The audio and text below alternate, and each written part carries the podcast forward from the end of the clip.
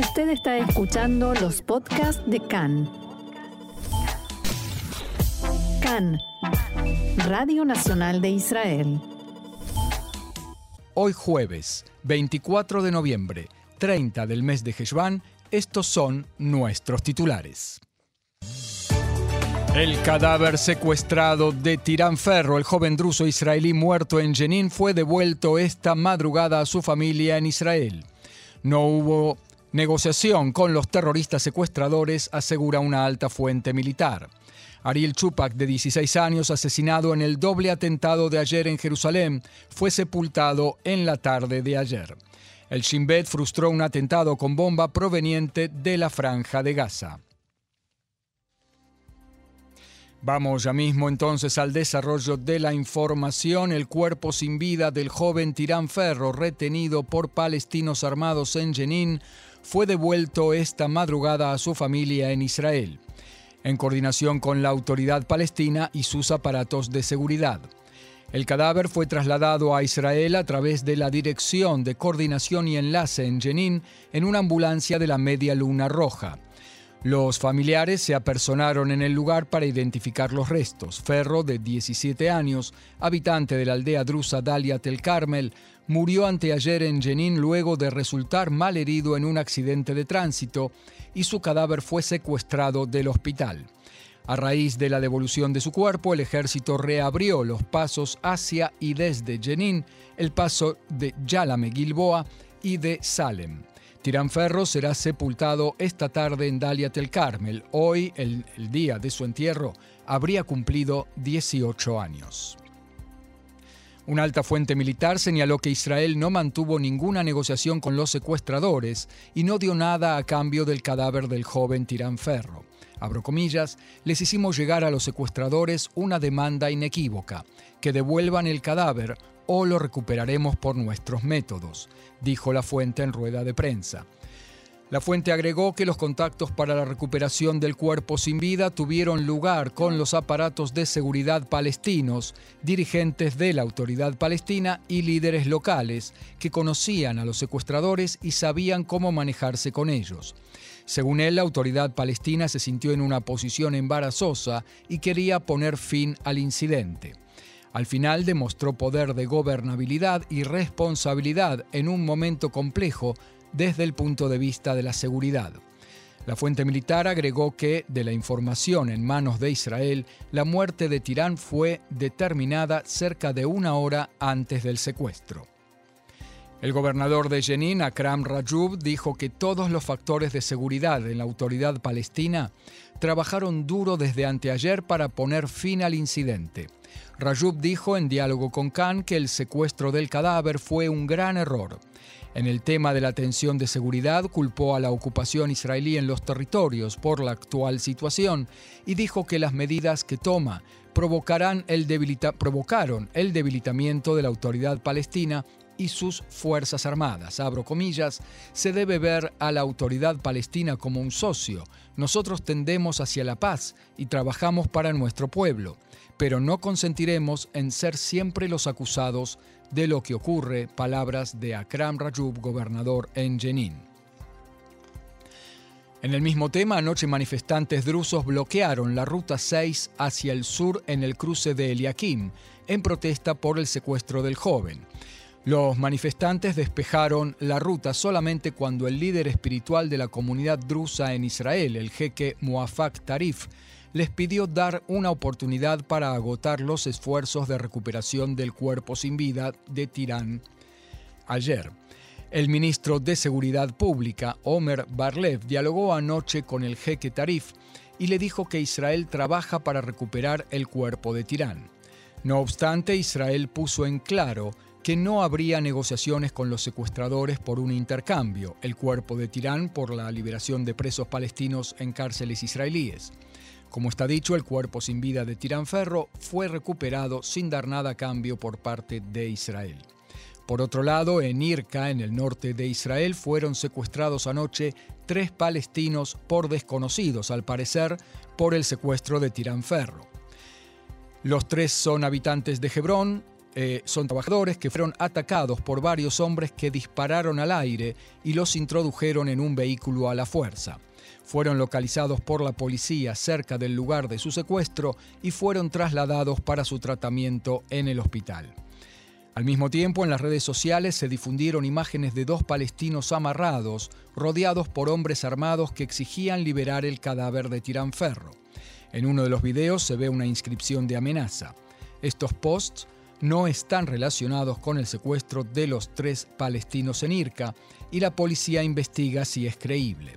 Una fuente militar indicó que no hay vínculo entre los diferentes actos para liberar el cadáver de Ferro y que las imágenes en las redes se difundieron cuando el cuerpo sin vida del joven ya había sido devuelto. El primer ministro Yair Lapid dijo que la devolución de los restos de Tirán Ferro a su familia fue lo menos que podíamos hacer para llevar un poco de consuelo a su hogar.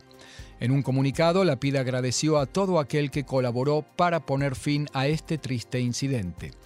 El ministro de Defensa Benny Gantz, por su parte, elogió a la autoridad palestina por su accionar en pos de la devolución de Ferro a su familia. En un comunicado, Gantz dijo que se trató de una medida humanitaria básica, luego de una acción execrable e inhumana. El padre de Tirán, Husam Ferro, por su parte agradeció a todos los factores involucrados en la recuperación del cadáver de su hijo, entre ellos un dirigente palestino en Hebrón. Ferro agregó que su familia no quería llegar a una situación de disturbios y que su hermano ayudó a calmar los ánimos cuando los manifestantes bloquearon la Ruta 6 en la zona de Eliakim. Agregó que a raíz de los incidentes en Jenin, no irá más a los territorios A, o sea, las ciudades palestinas que están bajo control absoluto de la autoridad palestina. Y estimó que muchos jóvenes de la comunidad drusa tendrán la misma actitud y ya no irán a esas ciudades. Cambiamos de tema. En los hospitales de Jerusalén siguen arrestados cinco heridos por el atentado doble de ayer en la capital con cargas explosivas colocadas en la entrada a la ciudad y en el barrio de Ramot. El estado de uno de ellos continúa siendo desesperante. El director general del hospital Sharei Tzedek, profesor Ofer Marín, dijo que las posibilidades de salvar su vida tienden a cero, pues se trata de un cuadro intratable. Marín agregó que la familia del herido está consciente de esta situación. Por otro lado, se estabilizó el estado de otros dos heridos definidos ayer como graves y su vida ya no corre peligro. Otra persona está internada con heridas de consideración y otra con heridas leves.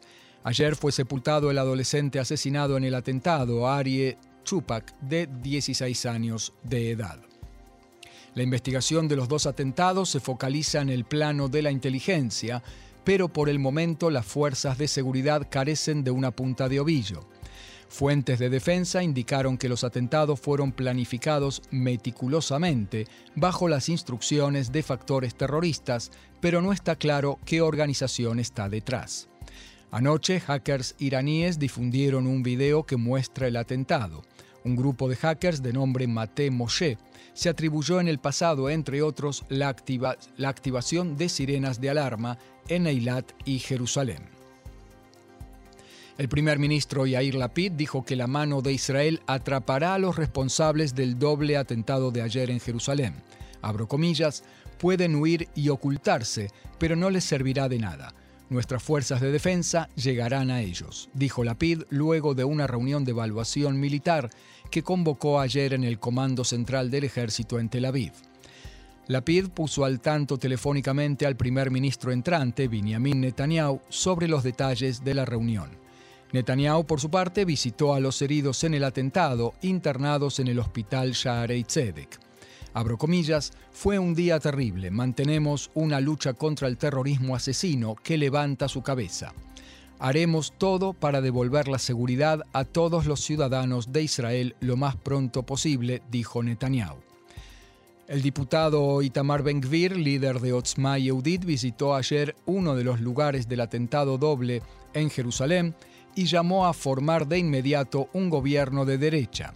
Ben-Gvir, que se perfila como próximo ministro de Seguridad Pública, dijo que debemos cobrar un alto precio al terrorismo, volver a las liquidaciones selectivas y someter a toque de queda la aldea de la cual salieron los terroristas. En tanto, el jefe de Estado Mayor de Tzahal, teniente general Aviv Kojavi, decidió luego de consultas de evaluación telefónicas abreviar en un día su visita en Estados Unidos y volverá esta tarde a Israel. La policía, en tanto, elevó su nivel de alerta casi al nivel más alto. No obstante, la policía de Jerusalén subrayó que la rutina en la capital continúa normalmente y, por ejemplo, los eventos relativos a la festividad del Sikt, de la comunidad judía de origen etíope en Israel, tuvieron lugar ayer con total normalidad. La policía llama a la población a conducirse con prudencia y alerta e informar al número telefónico 100 100 de todo objeto sospechoso o incidente inusual. El secretario de Estado norteamericano Anthony Blinken condenó el atentado en Jerusalén e hizo llegar sus condolencias a la familia del joven asesinado, Arie Chupak, y deseos de pronta mejoría a los heridos. Blinken volvió a subrayar el firme compromiso de los Estados Unidos con la seguridad del Estado de Israel y dijo que la administración Biden mantiene el diálogo constante con sus aliados israelíes. El diputado Ofer Kasif del Frente Árabe Hadash-Tal produjo el escándalo en el pleno de la Knesset cuando dijo, abro comillas, quiero hacer llegar mis condolencias a todas las víctimas de la ocupación, tanto judíos como palestinos. Casif agregó que ayer y anteayer fueron asesinados dos jóvenes de 16 años en relación al adolescente Ari Chupak y también al adolescente palestino muerto anteanoche en intercambios de disparos entre soldados de Tzahal y terroristas en la tumba de Yosef en Nablus. El derramamiento de sangre terminará solamente cuando se acabe la ocupación, dijo Casif. Desde las bancas del Likud le gritaron epítetos como caradura y sinvergüenza y varios diputados de la derecha abandonaron el Pleno en señal de protesta. Sospecha de atentado en Beersheba. Un conductor oriundo de la localidad beduina de Rahat atropelló a un transeúnte de 18 años de edad que sufrió heridas de mediana consideración. El herido es alumno de la Escuela Tecnológica de la Fuerza Aérea Israelí y el incidente se produjo en la entrada al lugar. El herido fue trasladado al Hospital Soroka en la ciudad y fue sometido a una intervención quirúrgica. El conductor fue detenido y a esta hora es interrogado por el servicio de seguridad. La policía indicó que la víctima llevaba uniforme de la Fuerza Aérea Israelí y que se estima que el atropello fue intencional y que el conductor se, dirigía, se dirigió en forma intencional hacia la vereda. Una fuente policial indicó que se verifica si las motivaciones estuvieron relacionadas con el terrorismo. Familiares del conductor dijeron a Khan que se trata de un hombre problemático que suele estar involucrado en peleas y tiene problemas de salud física y mental. En su primer interrogatorio, el sospechoso aseguró que fue un accidente. Este mediodía se permitió dar a conocer que el Servicio General de Seguridad frustró un atentado con bomba planeado por un residente de la Franja de Gaza con permiso de trabajo en Israel. Fathi Siad Sakut, habitante de Rafa de 31 años de edad, está acusado de haber planificado la, detonación de una bomba en un autobús en el sur del país. Según la demanda, fue reclutado por miembros de su familia, integrantes de la Jihad Islámica Palestina, y fue entrenado por un experto en explosivos de la Franja de Gaza. El acusado recogió los materiales que pensaba utilizar para la fabricación de la bomba durante sus ingresos a Israel y estos fueron confiscados en el operativo de arresto. Una fuente del Servicio de Seguridad dijo que Israel no permitirá que las organizaciones terroristas de Gaza intenten aprovechar la entrega de permisos de trabajo en Israel para la comisión de atentados terroristas. Por tanto, por recomendación del Servicio General de Seguridad del Shin Bet y del coordinador de las actividades del gobierno en los territorios, se decidió negar el permiso de trabajo a 200 habitantes de la franja que tienen vínculos con familiares de factores terroristas.